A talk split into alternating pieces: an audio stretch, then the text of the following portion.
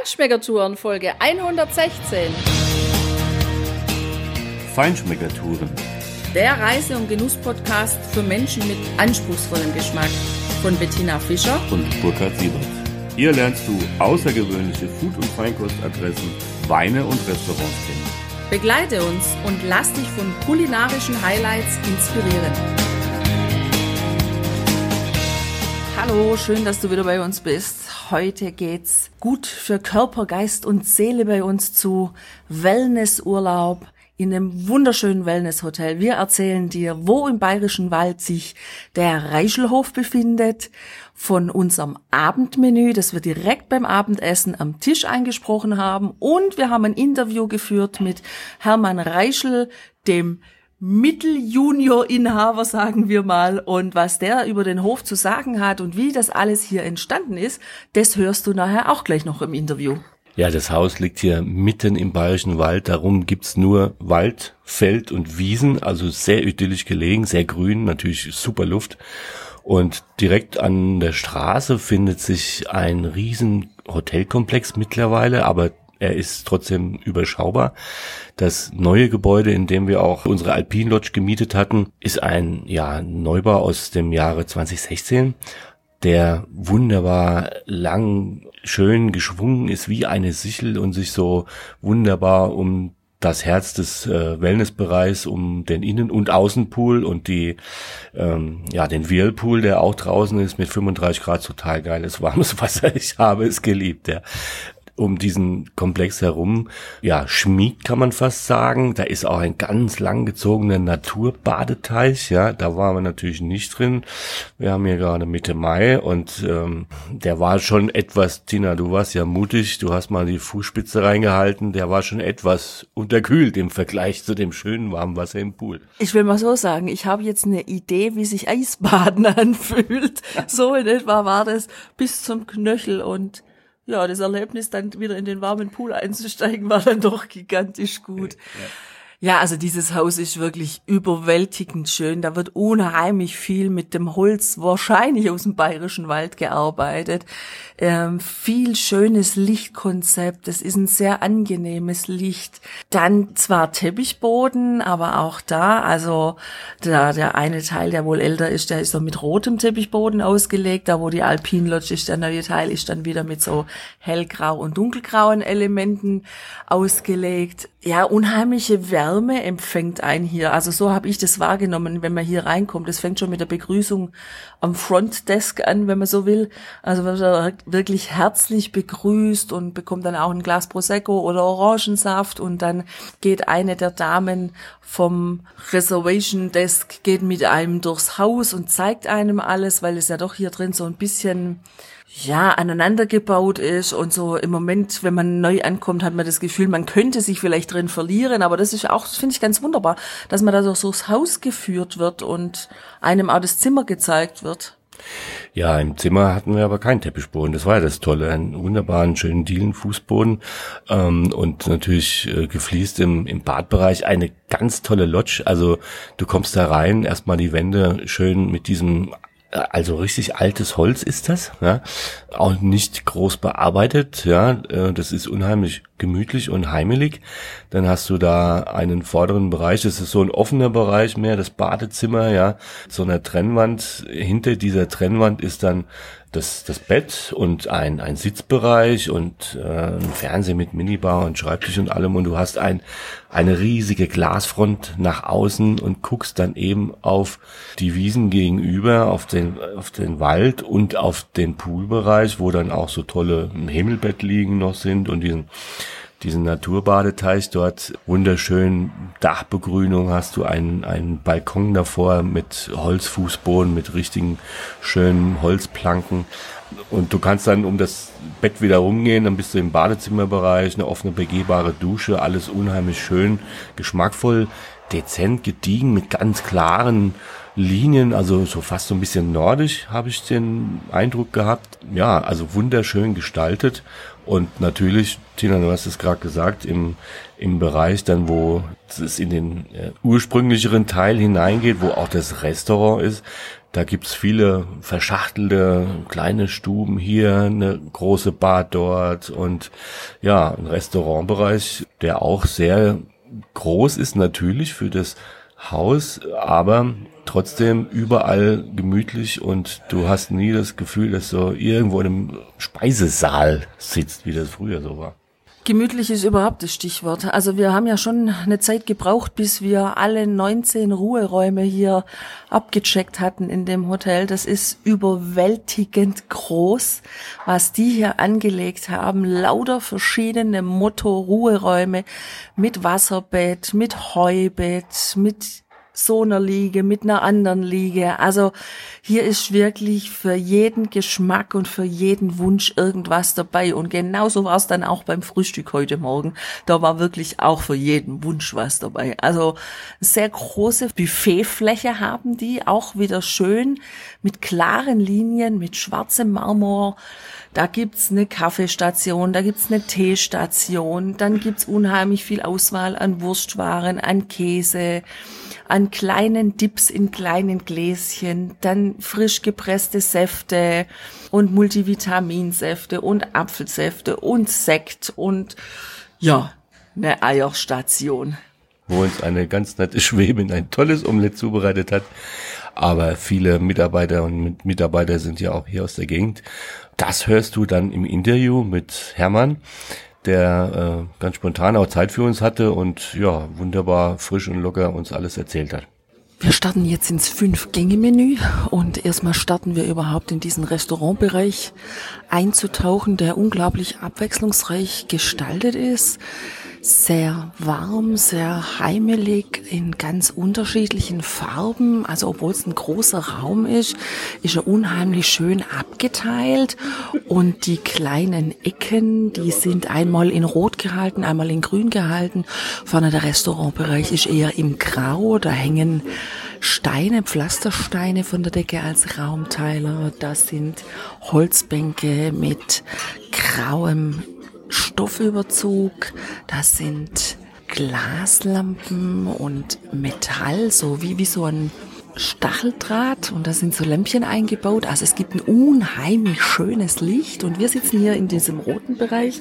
Auch wieder schönes rotes, dunkelrotes Polster mit einem, einer hellen Lehne mit Paisley-Muster, eine kleine weiße Orchidee auf dem Tisch, alles wunderhübsch hergerichtet, nur vier Tische, so dass man wirklich gediegen, ruhig für sich dinieren kann, sich unterhalten kann, ohne dass der Nachbar gleich mal alles mithört.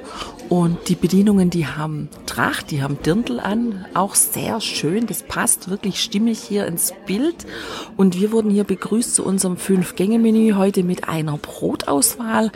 Da haben wir zwei richtig frisch gebackene weiße Brötchen drauf. Also das Brötchen für sich schon richtig gut. Und dabei ist aber dann ein Frischkäse mit Röstzwiebeln. Und es dürfte irgendwas Sahniges, Mascarpone-mäßiges sein, weil es ist unheimlich weich, sahnig im Geschmack, gar nicht käsig, sondern eher frisch. Und dann mit diesen Röstzwiebeln und diese weißen Semmel, das war ein richtig guter Einstieg. Für mich ist der Einstieg optisch auch wunderbar gelungen. Du weißt ja, dass ich ja ein Faible für Licht habe, für Lichtkonzepte und das ist hier wunderschön gestaltet. Du hast deinen Tisch wirklich ausgeleuchtet. Du siehst also, was du isst. Es ist trotzdem sehr dezent. Da gibt's noch ein paar Deckenfluter, die runtergedimmt sind. Und schönes indirektes Licht an den Wänden, die dann auch diese schönen Holzelemente entsprechend ja, zum Strahlen bringen. Und also es ist wirklich hell genug, ganz klar aber es ist trotzdem saugemütlich. Ja. Und also das gefällt mir schon mal sehr gut.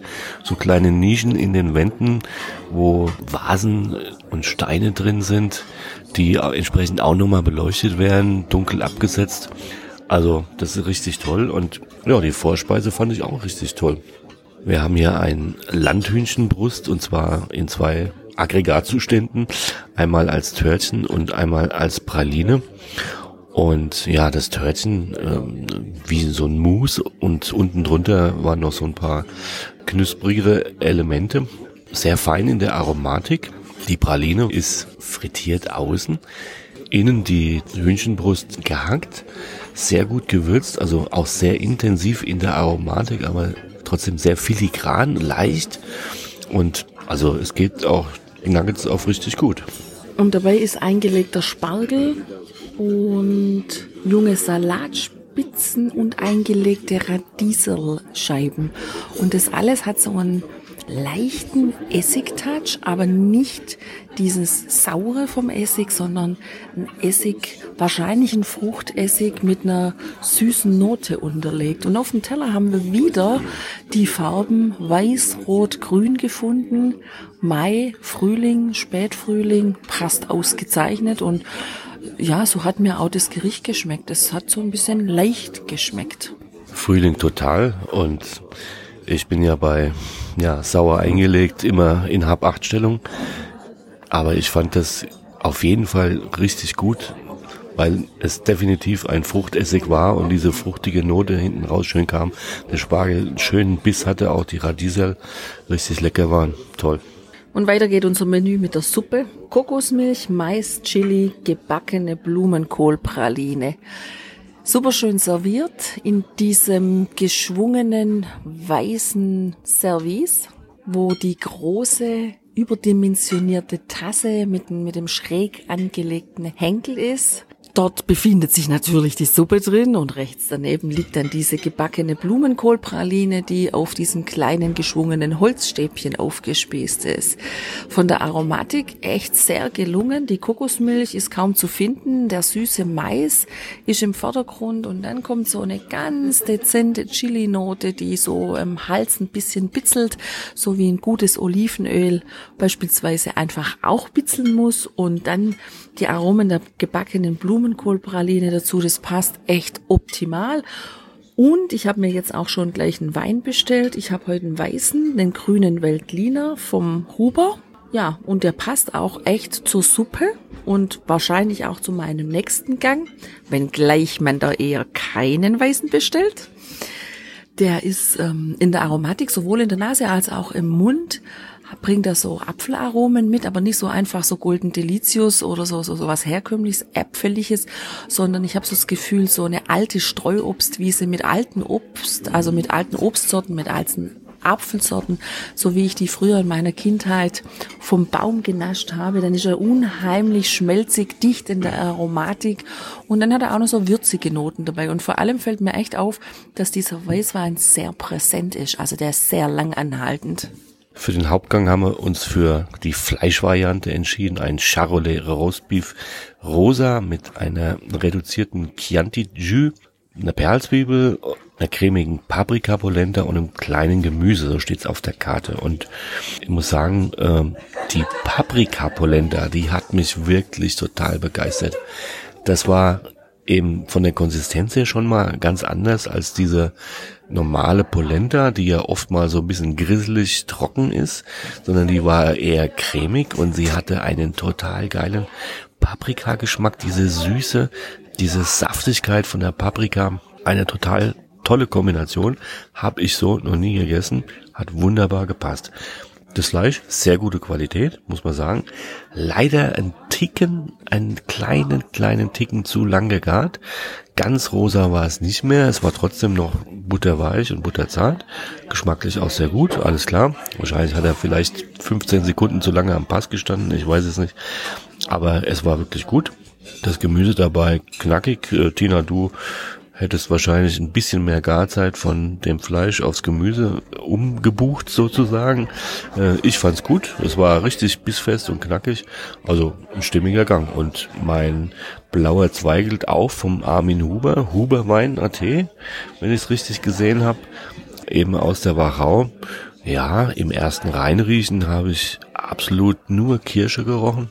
Im zweiten reinriechen, dann, äh, ja, dann hat's auch einen ganz leichten Hauch von Vanille gehabt.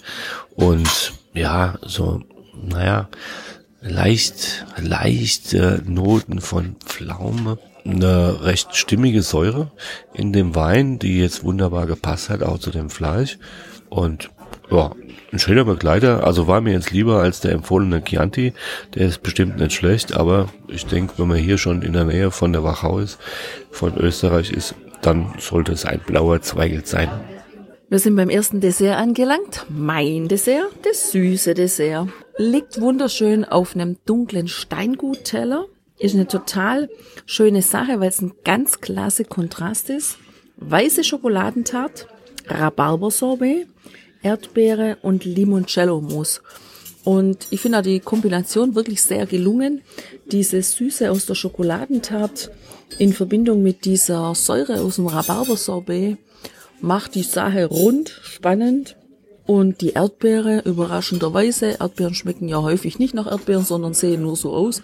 Diese Erdbeeren haben wirklich nach Erdbeeren geschmeckt. Also, mein süßer Dessertgang gebe ich 10 von 10 Punkte. Der war sehr gelungen, hat mir gut geschmeckt. Ja, den Abschluss gab's dann tatsächlich noch vom Buffet, nämlich vom Käsebuffet.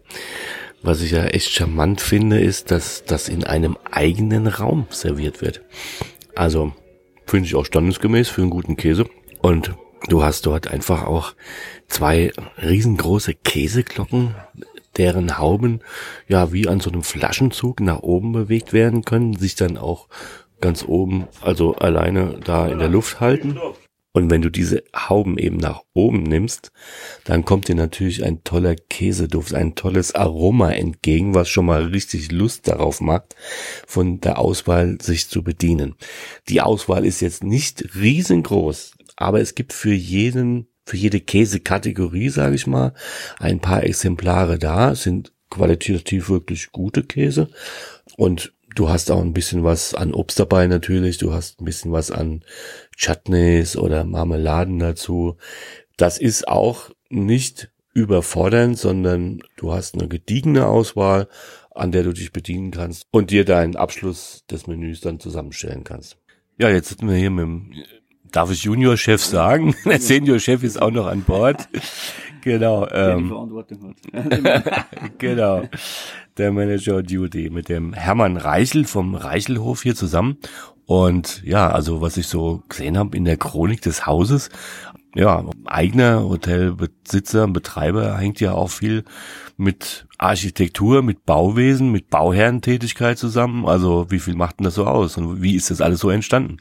Ja, wir haben, äh, sage jetzt mal 1972 ist das Jahr als Urlaub auf dem Bauernhof gegründet worden.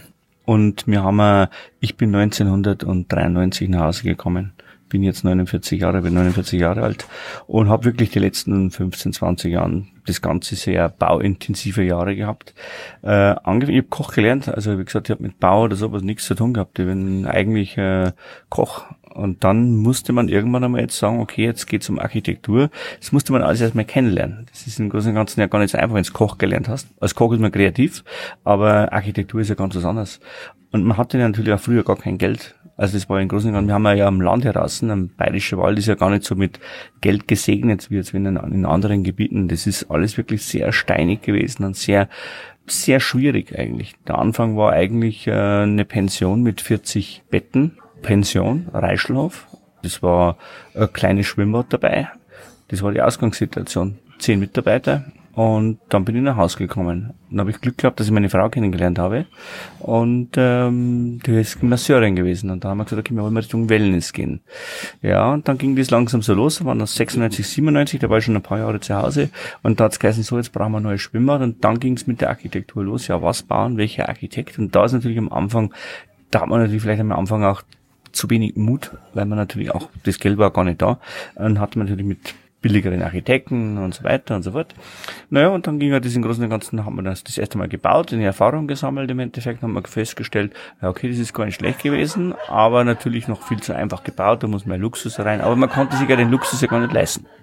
2003 war dann die erste große Umbaumaßnahme Richtung Wellness. Das war schon ähm, eine Baustelle, wo man sagt, ja, da geht's jetzt also richtig in das Thema hinein. Aber auch die Architekten, da hatte man immer noch nicht so den Mut im Endeffekt zum sagen, ja, jetzt geben wir mal richtig Geld aus für die Innenarchitektur, weil die hat die, der Baustil, das war ja diese Rohbau, das war ja nicht so, äh, das war ja, das musste man ja so machen, aber Geld ausgeben tut man ja in der Innenarchitektur, damit es richtig schön wird für den Gast.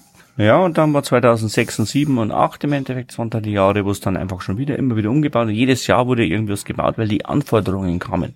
Die Gäste haben ja dann die Anforderungen gehabt. Ja, es ist jetzt schon ein Wellnesshotel, aber es müsste jetzt eigentlich noch das bauen und das bauen und ein Schwimmbad und ein Außenbecken und noch das Restaurant größer und haben früher so Vierertische und sowas gehabt, also was heute gar nicht mehr sowas gehen würde.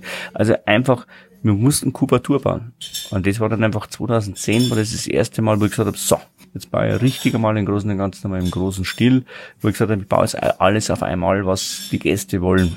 Und habe ich mir richtig getraut und auch schon die finanziellen Mittel auch dann dafür bekommen.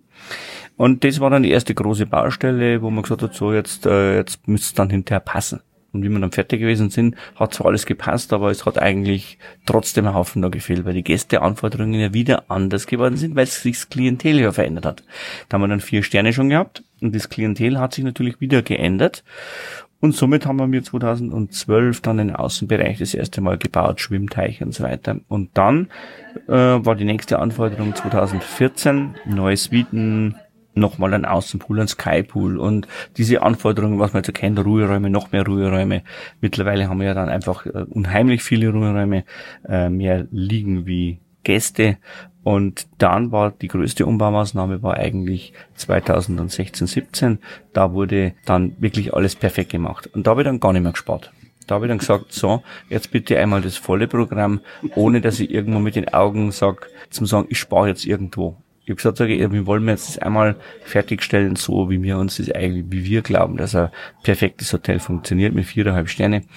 Und das haben wir dann fertig gemacht im Endeffekt. Und dann kam natürlich auch, äh, der Erfolg war schon immer da, aber die Zufriedenheit, die war natürlich noch nie so hoch, wie sie jetzt ist im Endeffekt. Und auch für unsere Zufriedenheit. Die Zufriedenheit der Mitarbeiter, die Zufriedenheit des Inhabers, der Inhaberfamilie und die Zufriedenheit der Gäste, die war noch nie so hoch, wie sie jetzt ist. Und da sind wir sehr glücklich darüber dass man eigentlich an so einem Punkt einmal angekommen ist. Weil früher war immer, entweder waren die noch nicht so hundertprozentig zufrieden oder da hat's was gezwickt, aber jetzt sind wir eigentlich äh, ein bisschen sehr froh, dass das so ist. Ja, das glaube ich gleich. Also nach dem, was wir heute gesehen haben, wir sind ja das erste Mal da und haben heute mal einen Rundgang gemacht durch die Ruheräume, die sie hier anbieten wurden wir auch von anderen Hotelgästen drauf angesprochen, die schon 17 Mal da waren, haben sie uns mhm. erzählt, dass es äh, unheimlich viel Ruheräume gibt. Und wir haben das also alles angeguckt. Wir finden die grandios, also diese Motto-Ruheräume, mhm. die sie da gebaut haben sauber durchdacht und auch ja stilistisch echt gut durchgezogen. Also mhm. ich habe den Eindruck, sie haben jetzt offensichtlich einen Architekten gefunden, der es drauf hat, der es kann. Aber trotzdem die Frage an Sie: Wie kommt man auf so eine Idee, so extrem viel Ruheräume zu machen? Das habe ich noch nie irgendwo gesehen. Ich glaube, dass äh, genau das Problem ist, dass die oder dass viele Hotels einfach äh, zu wenig Ruheräume haben und dadurch gibt es eine gewisse Spannung, was der Gast eigentlich abbekommt. Weil in dem Moment, wo es einfach zu wenig äh, Liegemöglichkeiten gibt, erzeugt einfach die Gäste untereinander eine Spannung.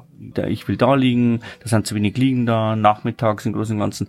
Irgendwann einmal wird es voll im Endeffekt im Wellnessbereich und, und dann gibt es Probleme, auch zwischenmenschliche Probleme.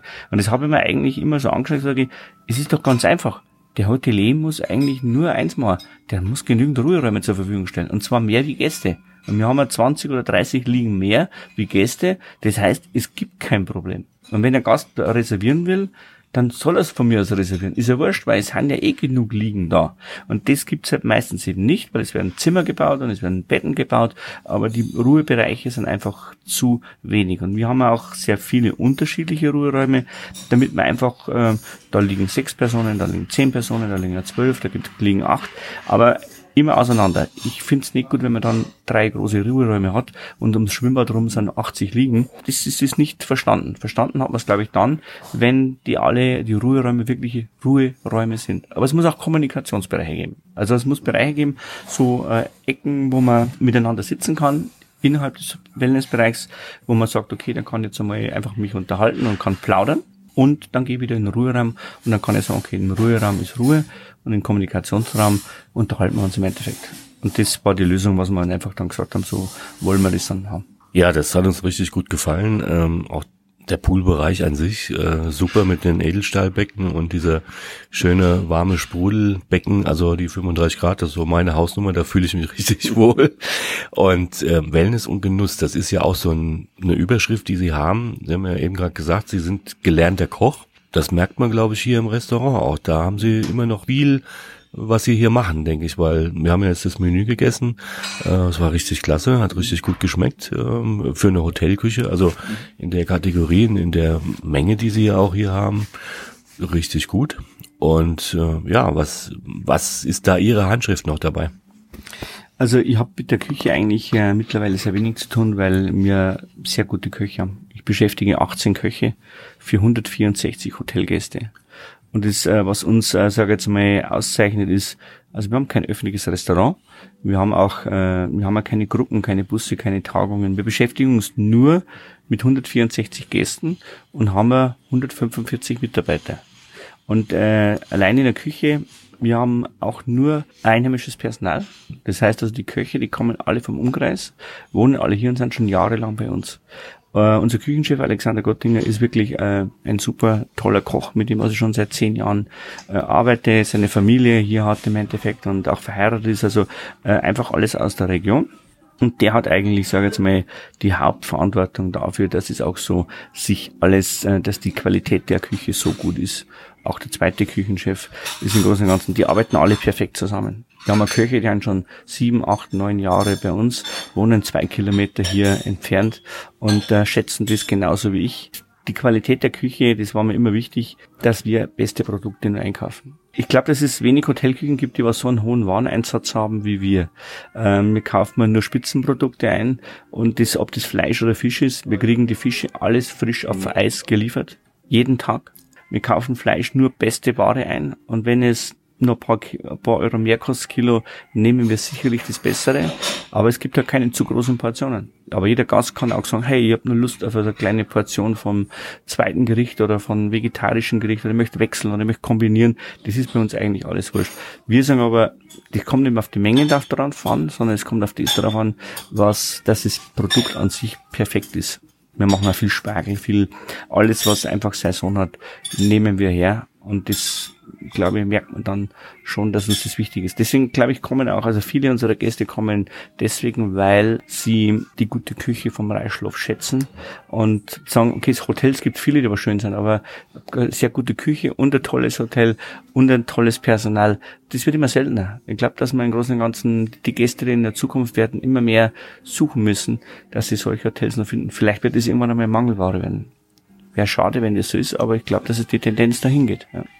Ja, wir befürchten, das wird genau so sein, was aber wiederum ja natürlich sehr für Sie dann nachher spricht. Wenn Sie weiterhin Ihre Qualität halten, dann werden die Leute immer noch gerne zu Ihnen kommen. Wie ist denn das überhaupt in Ihrem Konzept? Also wir sind ja jetzt heute von Freitag auf Samstag hier und haben heute Abend hier gegessen. Wir wurden serviert, wir wurden bedient. Ist es immer so oder gibt es bei Ihnen auch abends Buffet, wo man sich selber was holt? Also Buffets wollen wir generell überhaupt nicht gerne. Also wie gesagt, also wir lieben es, dass wir die Gäste bedienen und dass die Gäste einfach am Tisch sich sitzen können und einfach wirklich immer bedient werden.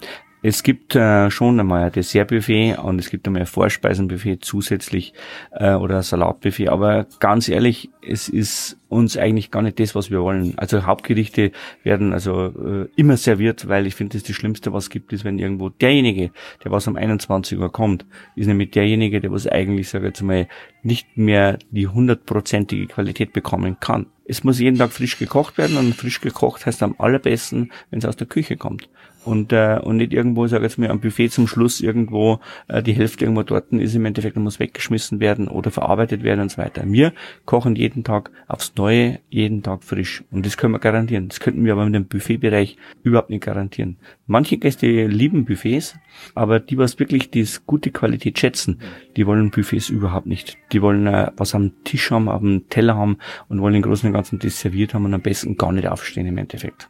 Ja, das stimmt absolut. Wir kommen gerade ähm, aus einem anderen Haus, wo es überwiegend Buffet gab und ein Teil ähm, serviert wurde. Und auch wenn das ein gutes Buffet war, muss man wirklich sagen, aber in der Tat ist es so. Also uns ist es auch lieber, wenn es einfach von den Spezialisten, die dies richtig gut können, auch fürs Auge optisch schön angerichtet ist und dann auch entsprechend äh, ja einfach in der Kombination stimmt und mhm. und der Gesamteindruck einfach ein ganz anderes, als wenn man sich selber irgendwo auf einen Teller was auflädt. Das stimmt. Mhm. Und das haben wir auch sehr geschätzt. Ähm, schade, dass wir nur eine Nacht da sind, weil die Kombination die hätte ich gerne ausprobiert. Aber auch die Weinkarte, die sie haben, fand ich wirklich angenehm angenehm. Sie sind sehr gut organisiert darauf.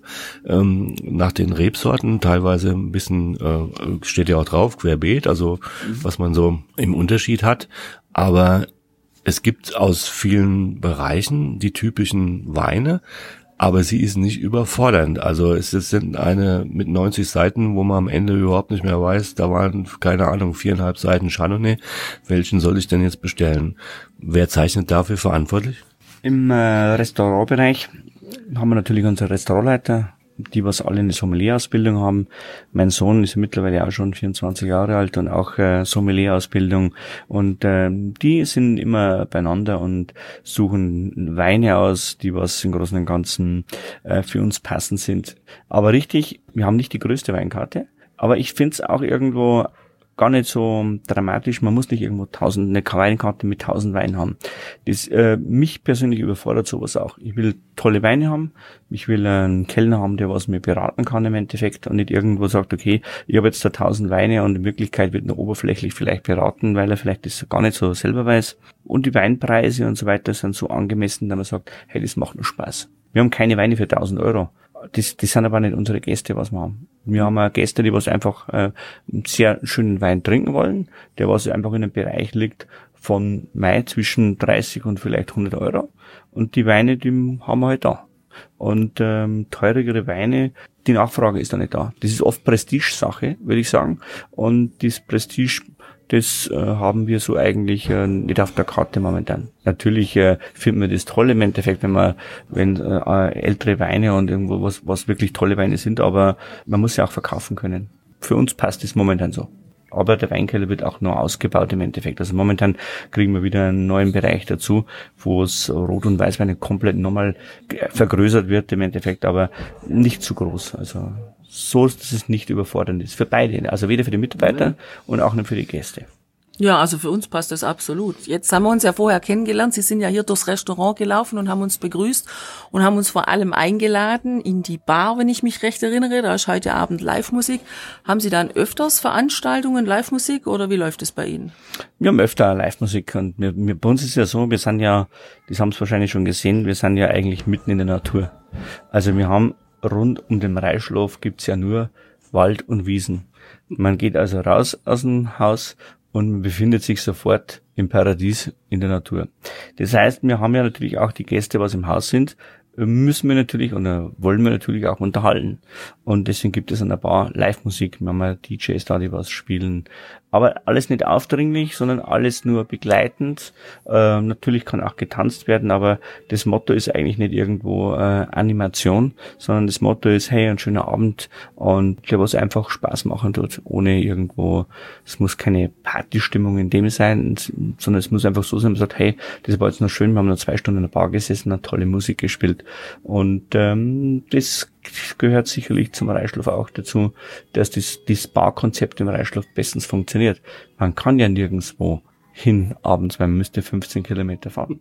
und äh, deswegen musste und deswegen ist er, also es gibt ja oft die Hotelbars sind ja meistens leider nicht voll oder leer, weil die meistens im Ort sind oder in der Stadt sind oder am der Stadt sind und dann sagen die Leute, hey, lass uns noch irgendwo abends hinfahren. Das haben wir so nicht. Das ist aber für die Gäste eigentlich genau vom Vorteil, weil alles trifft sich an der Bar.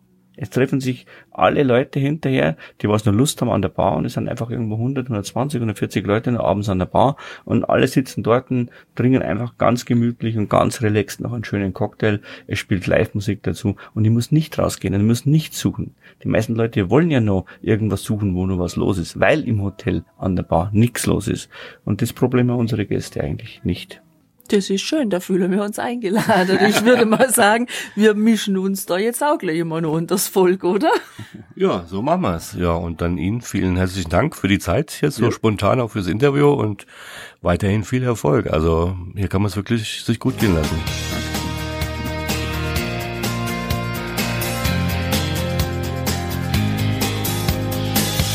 Hier endet dein Genusserlebnis noch lange nicht. Komm rüber auf unsere Homepage feinschmeckertouren.de und schau dir die Bilder zu unserer Show an. Dort findest du auch wertvolle Links zu den heutigen Empfehlungen. Verpasst keine Neuigkeiten mehr und trag dich am besten gleich in unseren Newsletter ein.